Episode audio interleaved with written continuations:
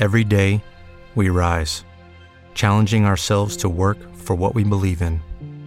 At U.S. Border Patrol, protecting our borders is more than a job, it's a calling. Agents answer the call, working together to keep our country and communities safe. If you're ready for a new mission, join U.S. Border Patrol and go beyond. Learn more at cbp.gov/careers. Con una pandemia encima, problemas económicos, malos salarios, grandes dificultades para alcanzar la distribución y exhibición, el cine está más muerto que nunca. A menos que seas una gran franquicia. ¿Es cierto esto? Las plataformas mataron a las películas porque ahora prefieres ver un maratón de seis horas de una serie acostado en tu casa, pero eres incapaz de soportar más de dos horas de una película en una sala diseñada para mostrarla. Se ha borrado la diferencia entre el cine y el contenido y ya solo queda atragantarnos con lo que se ponga frente a nuestros ojos. De eso y más hablaremos en esta entrega de The Dailies.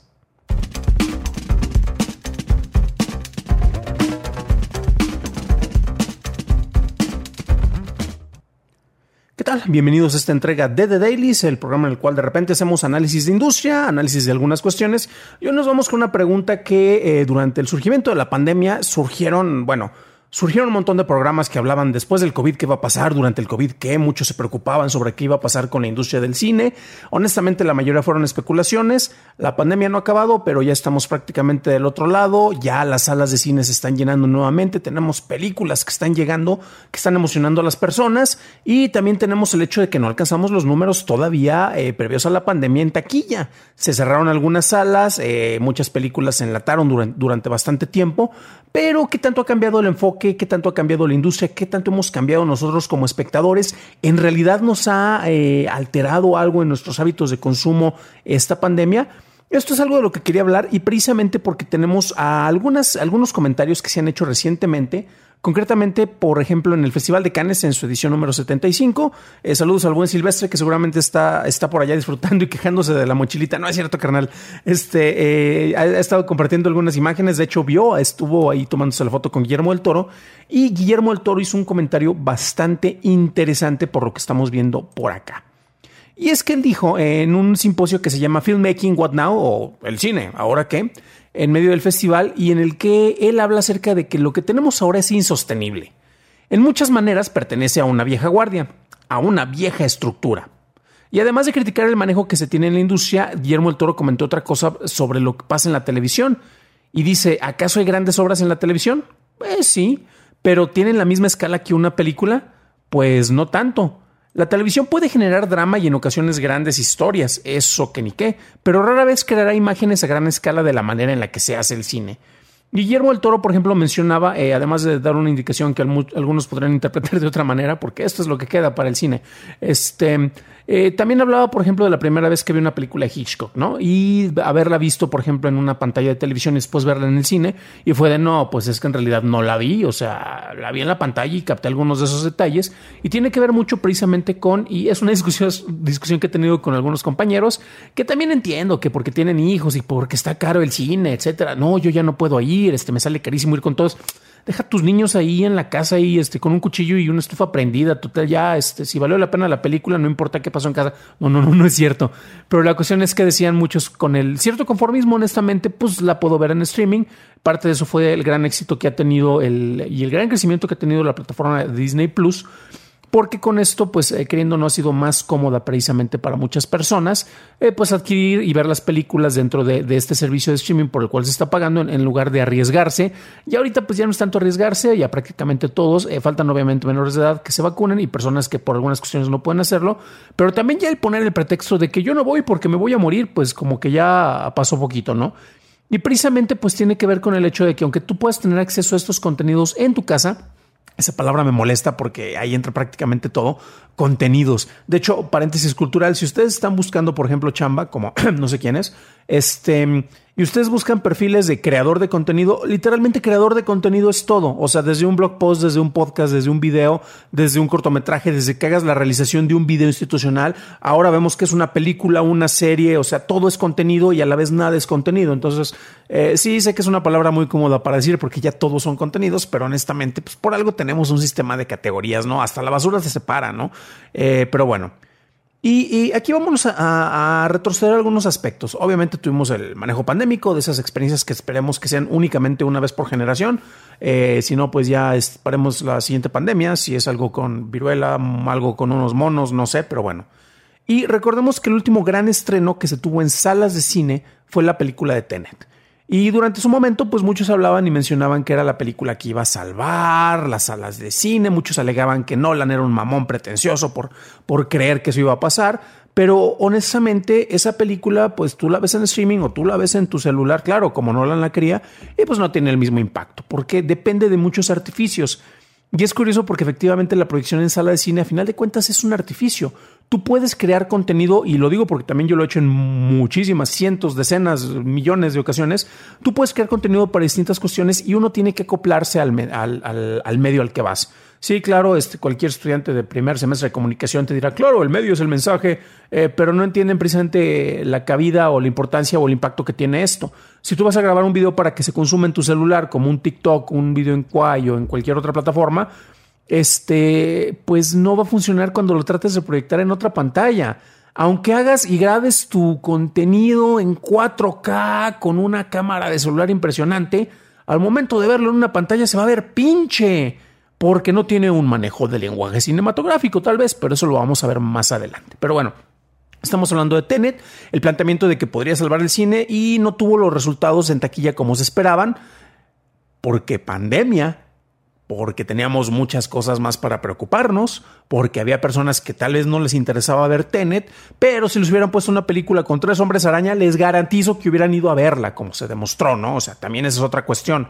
Y que efectivamente, así como Tenet utiliza distintos artificios dentro del juego narrativo, el manejo de secuencias de acción, eh, cosas que se tienen que ver en IMAX, etcétera, Spider-Man en la última película eh, demostró que también utilizó un montón de artificios y muchos de ellos pues precisamente pues van, van, van enfocados eh, para que tengas impacto, para que tengas una experiencia compartida, porque al final de cuentas eso es el cine.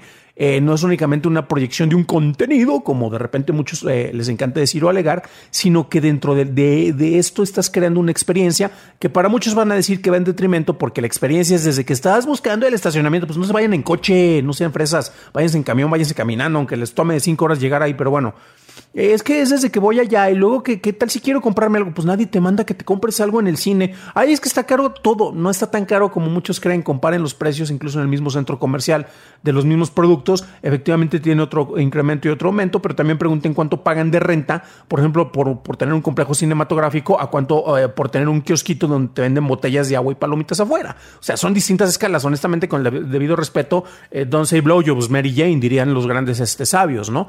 Entonces, pues son algunas de esas cuestiones, pero todo esto te ayuda dentro de la experiencia. Y eso se está demostrando precisamente con una cinta que se estrenó. Algunos tuvimos la oportunidad de verla el fin de semana pasado en preestreno. Actualmente está en la, ya para que vayan a verla, en la pantalla más grande que se pueda y es Top Gun Maverick. Y efectivamente esta película ha demostrado que hay cosas que tienen que verse en salas de cine y porque tienes un proceso de catarsis, tienes un proceso en el cual te emocionas con la gente, te paras, gritas, aplaudes, etcétera. Entonces, eso es precisamente el cine, eso es algo que no va a morir. Y sé, sé que esto lo hemos dicho en varias ocasiones, lo han dicho mejor que yo muchas personas, como de los que hablábamos de repente, este, como y después de la pandemia, que, oh, es que el cine no va a morir, grandes académicos, lo decían con palabras más, más inteligentes que las que yo utilizo, con más sílabas, eh, pero al final de cuentas, pues no, no, no tiene que ver precisamente eh, con el manejo de, de, las expresiones o de las palabras, sino con lo que sientes. Y nuevamente es un juego en una experiencia lo que tiene que ver con esto, ¿no? Y también tiene que ver el lenguaje cinematográfico, que vamos a hablar más adelante. Ahora bien, eh, precisamente como lo mencionaba, el cine es más que ver contenido proyectado en una pantalla, no es una experiencia, como bien lo estábamos diciendo, y ahora también hay un pequeño detalle. Y de repente por esto se habla de que el cine está muerto. Recuerden que yo en el Patreon les dejo las ligas y un montón de cosas que hoy voy a hablar, porque precisamente esto parecía más un ensayo. Eh, de hecho, si de repente ven que fisgoneo porque efectivamente tengo mis meganotas y no son así nada más como una paginita y unas líneas, sino que traigo un montón de cuestiones que les comparto en el Patreon precisamente. Los show notes es lo más de lo que más me enorgullezco. Y bueno, esto es algo que se escribió precisamente en octubre del 2020, cuando apenas antes de que tuviéramos vacunas, y precisamente se habla de que, oh, qué bonito es el cine, pero pues el cine ya se, nos murió, los cines, los cines concretamente se nos fueron a morir. Y tocan algunos puntos que son más interesantes y tienen que ver que precisamente con el manejo de las experiencias. Y también algo que de ahí yo retomo más el hecho de que se buscan las fórmulas fáciles. Y eso es lo que en realidad está matando el cine. Y en Estados Unidos se maneja que tienes el juego de las tres S y son las tres cosas que son más exitosas y que lo vemos aquí. Son secuelas, superhéroes y scaries o películas de, horror y de espantos. Aquí en México no importa el fin de semana, siempre vas a tener una película de espantos proyectándose y México no es la excepción, que aquí nos gusta mucho consumir este tipo de películas. Pero literalmente si haces películas de esas tres cosas, inevitablemente vas a tener éxito o eso es lo que se dice. Es la fórmula segura, va seguro, va calado, va probado. Es mejor que un DVD pirata que, se lo venden por ahí. Todavía venden DVDs piratas, creo que ya venden memorias USBs, ¿no? Pero bueno. Y por ejemplo, a eso le podemos agregar otra cuestión que son las adaptaciones de otro medio, porque nuevamente uno como ejecutivo, por favor, gente de Warner, ya les he dicho en varias ocasiones, he mandado mi currículum para ejecutivo, yo les puedo ayudar, pueden contratarme, no tengo experiencia, pero eh, he mostrado mayores resultados que muchos de los ejecutivos que tienen. Este, y eh, por ejemplo, se habla de que se busca lo que ya está probado, lo que ya demostró que tiene una valía y lo vamos a pasar al cine y va a ser un éxito. No siempre funciona, recordemos que pasamos por la moda de las películas que venían de novelas para jóvenes adultos y tuvimos cosas este, como Sin Sajo, ¿no? Este, luego tuvimos Ender's Game que no tuvo tanto éxito, luego tuvimos la de Divergente y pues no tuvo tampoco tanto éxito, pero sí tuvo más éxito, este, entonces pues tuvimos un montón de cuestiones que se estaban adaptando de distintos medios. Pasa lo mismo con los cómics de superhéroe. Pero ojo porque los cómics de superhéroe también están jugando con el factor nostalgia. Eh, muchos de los cuarentones, cincuentones, sesentones, treintones, veintones, este, pues recuerdan precisamente los personajes que leían y quieren verlos en pantalla. O sea, tengo como conocidos, saludos al buen Lalo, que les encantaban personajes como Carnage porque era un, alguien que le gustaba el heavy metal, ¿no? Y perfectamente válido, pero el personaje es muy pinche, honestamente. Y tuvimos una película en la cual aparece como villano de Venom y para mí fueron películas fabulosas. En los 90 hubieran sido las grandes joyas. Eso no habla muy bien de la calidad de las películas basadas en personajes de superhéroes de los noventas, pero al final de cuentas son cosas este, interesantes y que tienen un factor eh, por ahí. Pero volvemos al caso de que son cuestiones que lucran con lo que nosotros recordamos, tal vez lucran con nuestra nostalgia, ¿no? Lo cual tampoco es algo nuevo y tal vez lo podríamos agregar dentro de esta fórmula para que no sean únicamente las tres S más las adaptaciones, ¿no? Pero también hemos visto que no es una fórmula segura. Algo que haya tenido mucho éxito como libro, eh, que haya tenido mucho éxito como cómic, no necesariamente significa que va a tener grandes éxitos este, como película. Ahí tienen a Sony, que ha hecho tres grandes películas de Spider-Man recientemente. Ha hecho dos cosas con Venom, que yo las disfruté mucho, que yo sé que no tienen gran calidad. Está Morbius, conozco una persona que dice que le gustó. Su opinión sobre películas honestamente no es relevante. Y tenemos cosas como el hecho de que vamos a tener la película del muerto con Bad Bunny porque nos moríamos de ganas por ver eso, ¿no? Pero bueno. Y aquí tenemos también otro manejo hablando de los artificios precisamente em, sobre los cuales estaba manejando esto y que tiene que ver con el manejo concretamente de cómo lograr así con la, con la infancia, con la nostalgia, pero cómo se pueden utilizar de manera adecuada. Aquí hace tiempo hicimos el podcast sobre la última película de Spider-Man, este eh, con su trilogía de las casas, válgame la expresión, eh, Fray Bartolomé estará seguramente eh, feliz por esto. Pero también la cuestión es que muchos ahí se estaban quejando de que se estaba teniendo mucho fanservice, pero ahí el fanservice iba en pro de una historia y lograron malabarear de manera muy inteligente, de la misma manera que la primera cinta de Avengers, en la cual yo incluso me quedé dormido durante un rato cuando lo fui a ver en, en, premiere, en sala de cine, pero logran malabarear de maneras muy inteligentes este, distintos aspectos en, función de una historia que quiero contar. Y tenemos un caso, yo creí que iba a ser un podcast del Doctor Strange en el multiverso de la locura y honestamente me he abstenido, eh, voy a reciclar parte de esas ideas para otra cosa que tenga más valor, parte de esas otras ideas se las voy a platicar de una vez. Y la bronca que tenemos ahí, sé que hay fans que dicen es que el cine de superhéroes a mí me gusta y los críticos mamones, a mí considérenme crítico mamón si quieren de esa manera. Este, exquisito también, como yo tanto los critico, también me puedo ser de, esa bandeja, no lo digo de manera despectiva, pero así nos ponemos.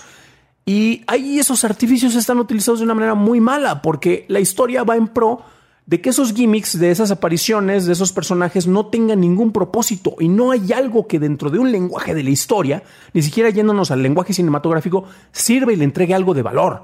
Y tenemos detalles como el hecho de que, por ejemplo, las películas de Marvel, este, que han tenido gran éxito, todo el mundo quiere copiar. Tenemos a Saslav, el nuevo CEO de Discovery Warner, que quiere tener su Kevin Feige y sigue sin entender con una carajo que Kevin Feige es la excepción. Y todos los que han buscado tener sus este, universos compartidos han fracasado. Tenemos Universal con una biblioteca de películas de monstruos bien hermosa que no han sabido qué hacer con la mayoría de esos personajes en mucho tiempo, en décadas, incluso antes de que Marvel se estableciera. Warner eh, quiso hacerlo en cierto sentido y les ha ido del carajo. Sus películas más exitosas son las que se separan y tienen una identidad. El problema es que como muchos no ven tantas películas o creen que todo es Snyder y todo es oscuro, este, aparte que están estúpidos por pensar de esa manera, no consideran que por lo menos algo que se da en Warner es que tienes un manejo de voces que hace más rico el catálogo de, lo que se está presentando. Claro, Snyder hizo su trilogía, eh, precisamente en la cual tenía una historia y muchos quieren ver más. Eh, yo honestamente creo que ahí déjenla, por mucho que uno le guste o más, si no te gusta, por favor ya no le muevan. Pero tienes un montón de cosas donde tienes matices, cosa que en las películas de Marvel es muy raro que se presente. O sea, oh sí, claro, dentro de 20, ya cuántas van a ser, 25 películas, tenemos grandes joyas casi siempre quedan en el top 3 las mismas y casi siempre tienen eh, manejos muy similares. Y son covers que ya sea que a un director que contrataste está haciéndose un homenaje a sí mismo y haciendo un cover como lo hace Sam Raimi con la película del Doctor Extraño, el Doctor Centella en el multiverso de la locura, donde de repente ves guiños de lo que es capaz de hacer, pero no se puede soltar completamente. El mismo Sam Raimi estuvo quejándose en su momento, y ahorita ya no, porque sí pasaron los cheques, eh, precisamente sobre la cantidad de reshoots y que le pasaban las notas y yo no tengo idea de qué es esto. No te preocupes, la segunda unidad de filmación lo va a grabar, tú nomás este, checa que lo hagan, haz lo tuyo, lo mezclamos, porque eso ya Marvel desde hace mucho tiempo ya no son películas de directores, desde John Favreau prácticamente ya prácticamente no, no, no tienen directores, hay muy raras eh, ocasiones, este, tenemos Scott Derrickson, el que dirigió la primera cinta del Doctor Strange, que se salió por problemas, diferencias creativas con el estudio, y también tenemos de repente por ahí el Taika Waititi, que pues es divertido y sabe jugar dentro del sistema, chingón, le va bien, ha hecho cosas divertidas, pero fuera de ahí no tienes voces. Y esos matices sí los encontrabas en películas de la competencia. Birds of Prey, por más fallida que para muchos sea esa película, el Suicide Squad que le fue de la fregada, el Suicide Squad, no confundir con Suicide Squad, que es la película de David Ayer, David ayer eh, hizo una cosa interesante, ha hecho muy buenas películas y pues bueno, el estudio, intervención, ejecutivos no lograron que se desarrollara.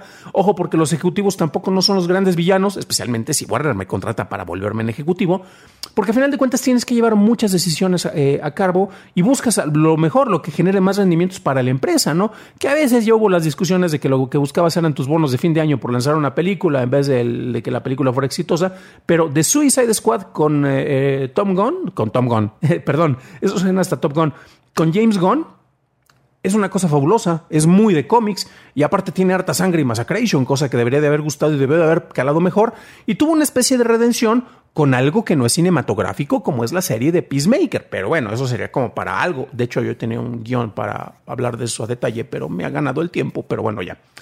Y eh, de repente tenemos algunos detalles. Hablamos del fanservice y en el caso de la película del Doctor Strange, pues ya es este, agrégame cosas para que tengas a tu villana y que se vea más mala de lo que es y méteme cosas porque, ¿sabes qué? En la película de los hombres araña pegó súper chido que metieras cosas del multiverso. Méteme menciones a fuerzas. La cinta del Doctor Strange en el multiverso de la locura tiene dos multiversos y un montón de, de guiños, guiños, guiños y es puro fanservice que lo puedes quitar y no pasaba nada con la historia. Y tienes lo peor del caso es que quemaste cartuchos. Eso sí, nos dieron la interpretación de un tal Krasinski por ahí que muchos querían de ver de, Mr. Fantastic. Es el peor Mr. Fantastic que se ha visto en la historia del cine. Y eso es incluyendo una película este, clase B que ni siquiera se estrenó.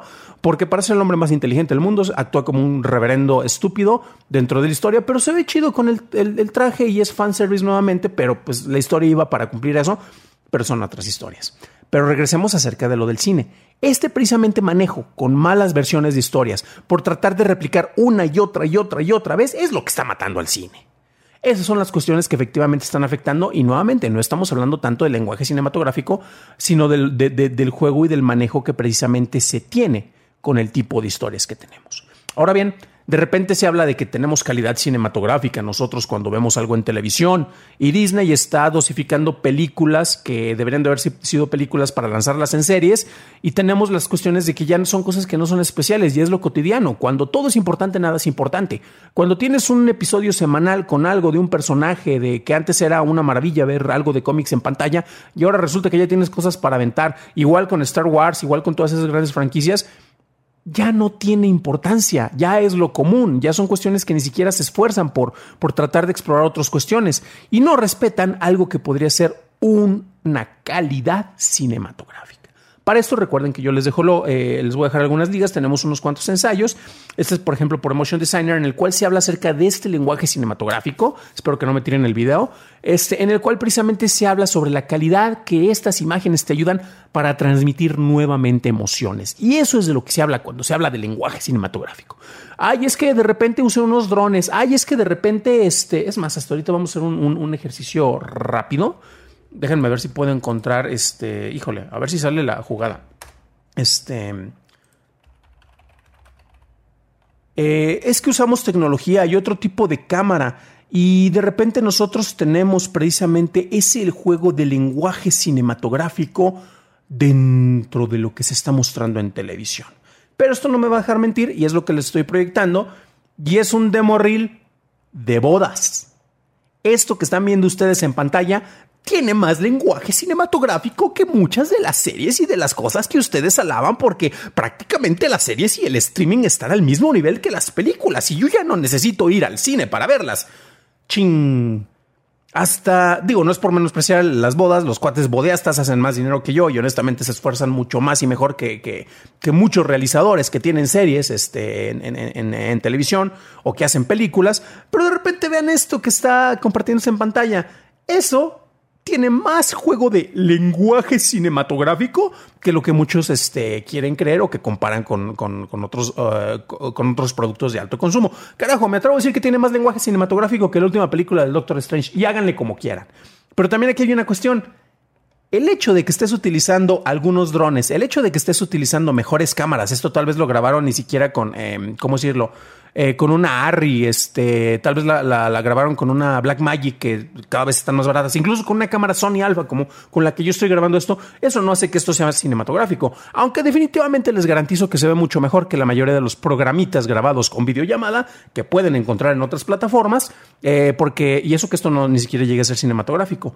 Pero nuevamente, volvemos al punto de que eso que se está matando y es con el juego de las historias, y les voy a dejar ligas a tres ensayos, este otro que están viendo es por Patrick Willem, en el cual precisamente habla acerca de lo que es el manejo cinematográfico. Él también youtuber que está haciendo este, su corto película o lo que sea, eh, pero también la cuestión que estamos viendo acá es que es el juego de las imágenes que te están transmitiendo emociones. No es precisamente el, uso de la tecnología lo que te ayuda para que se vea de esta manera.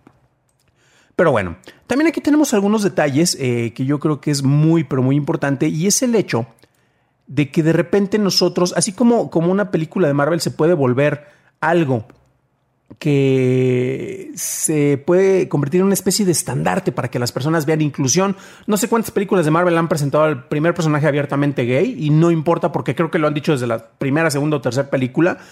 Y pues la cuestión es que siempre los ponen de fondo, precisamente para evitar, tal vez si quiero mandar mi película china, recortas al personaje afrodescendiente que está por atrás, o recortas este, al, personaje gay que está por ahí, LGBTQ, este, precisamente para que no aparezca y pueda meterle en otro mercado donde me podrían criticar, en países árabes, en China, por ejemplo, ya saben. Pero también la cuestión es que muchos dicen, ah, es que finalmente me veo representado en los personajes de la gran pantalla. ¿Quién carajos quiere verse representado en pantalla? Este, uno quiere ver ideales, quiere desafarse de su realidad, quiere ver otras cuestiones, quiere un proceso de catarsis.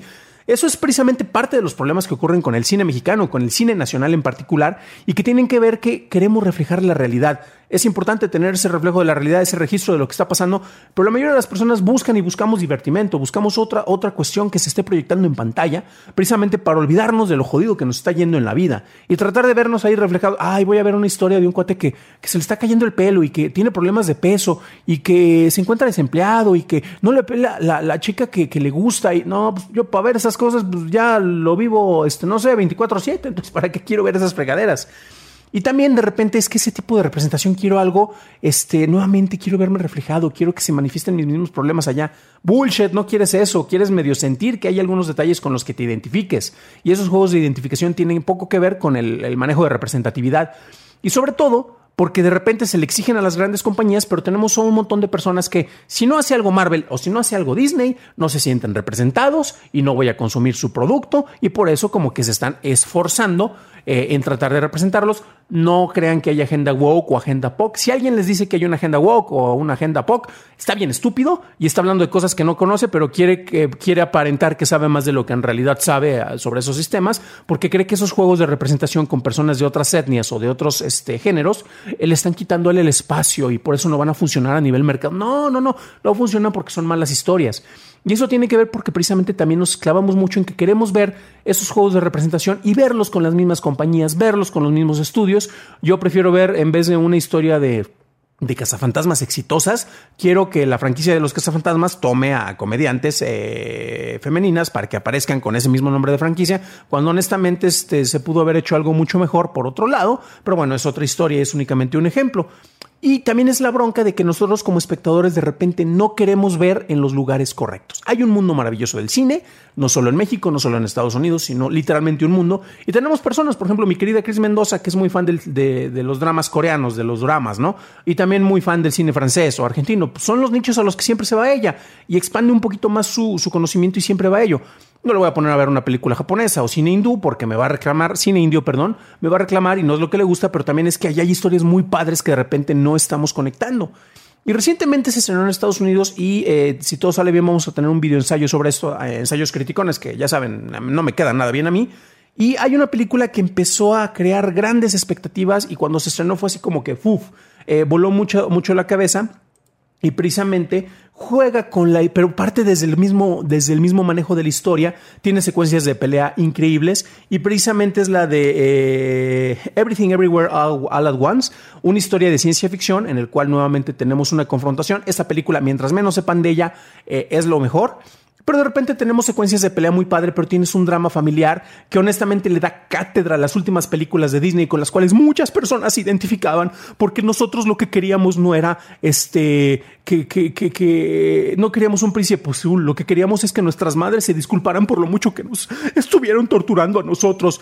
Esta película les maneja mucho mejor que esos dramas infantiles o de, de personas con mentalidad infantil que tampoco entienden que nuestros padres pasaron por periodos más complicados y vivieron cuestiones que tal vez eso que tengan otro tipo de mentalidad. Entonces, no le pidas una disculpa a tus padres porque no te entienden como quieres, porque tú tampoco, si llegas a tener, es más, si tienes un perro, no lo vas a entender como el perro quisiera, pero tenemos esas cuestiones que son hechos tan comunes en películas de Disney que se tratan muchísimo mejor en esta película. Ah, pero bueno, es una película hecha este, por los Daniels, ya se ha mencionado por parte del talento artístico de que de repente cuando tuvieras este, una participación como personaje asiático era el gran logro porque no te dan papeles. Oye, pues regrésate a Asia y ahí hay un montón de películas para asiáticos en las cuales te van a contratar. Ah, pero yo quiero triunfar en Estados Unidos. Pero también es eso, como espectadores no nos atrevemos a mirar afuera de lo que tenemos allá.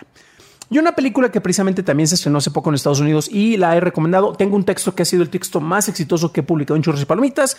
Me retuiteó la cuenta oficial de RRR, precisamente ligada con el director de una fabulosa película, este del buen Rajamouli, y eh, la pueden encontrar en los servicios de, Netflix. Y esta película, ¿por qué causó tanto furor? Nuevamente es la experiencia, son las emociones. Esto me hubiera encantado verlo en cine. Después me, enteré que se, me enteré que se presentó aquí en, creo que en Cinépolis, en su sección de Más que Cine durante un día o algo así.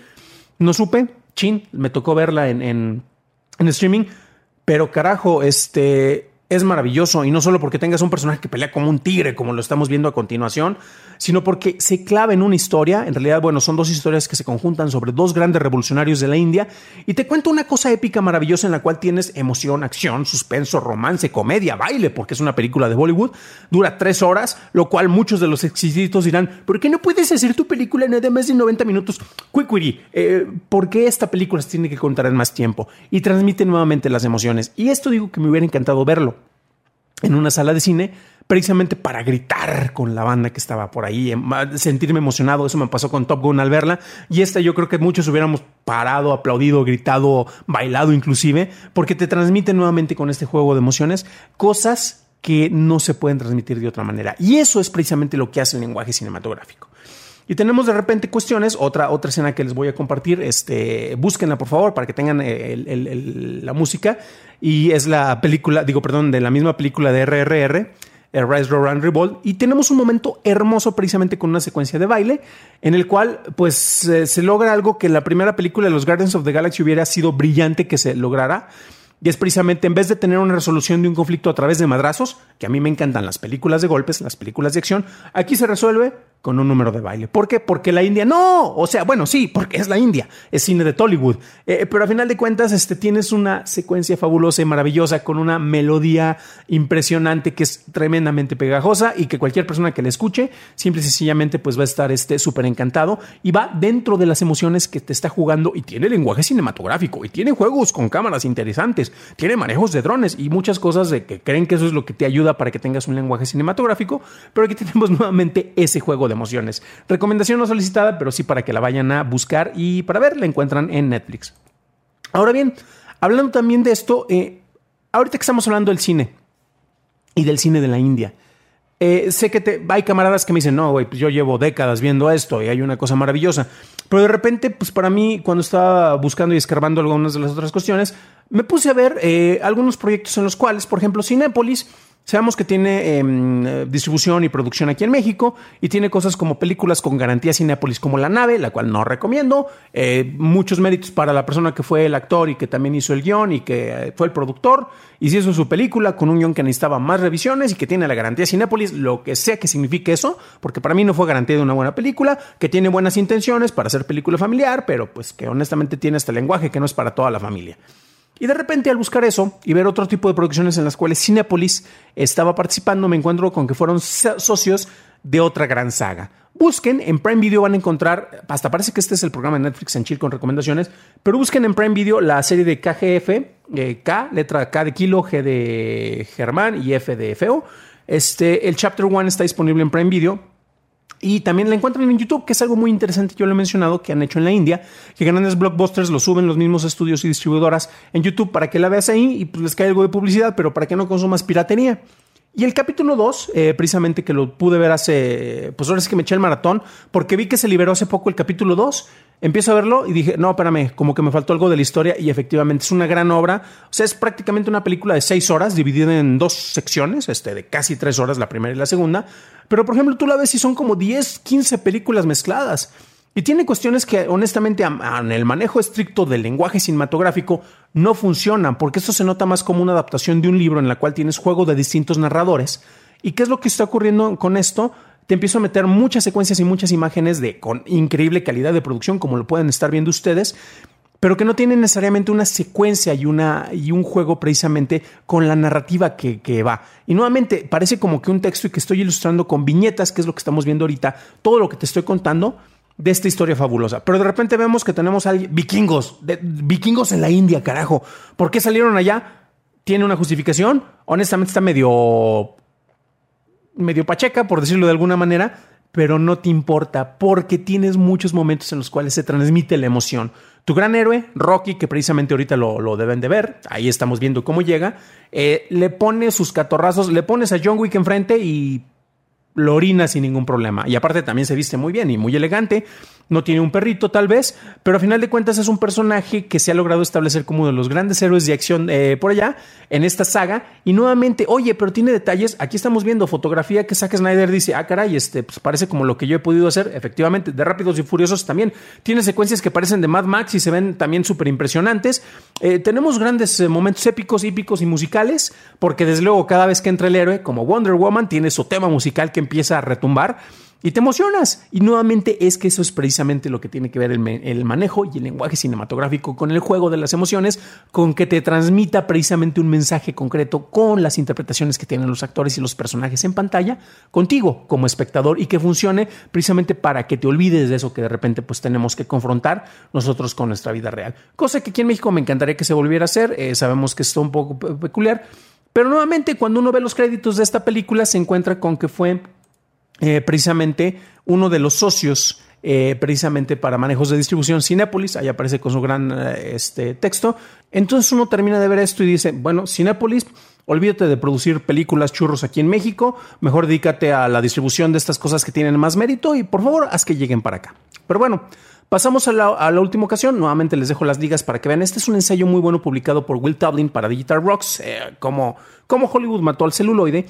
Y precisamente habla acerca de estos manejos en los cuales, bueno, ¿qué es lo que mató al cine? Y no nos estamos refiriendo propiamente al cine como industria, al cine como espectáculo, sino al cine como medio, al celuloide. Es, es una lectura que les va a tomar unos 15, 20 minutos, bueno, dependiendo de su velocidad de para captar información a través de los ojos.